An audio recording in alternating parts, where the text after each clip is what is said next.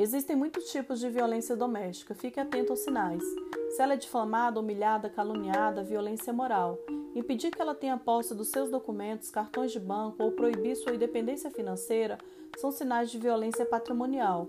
A violência sexual é quando ela é obrigada a ter relações sexuais ou quando ela não tem o poder de escolha quanto ao uso dos métodos contraceptivos. Violência psicológica é o soco na mesa, o grito que dá medo, o uso de palavras que mexe com o emocional dela. A violência física são os tapas, os empurrões ou qualquer manifestação agressiva imposta contra o corpo da mulher.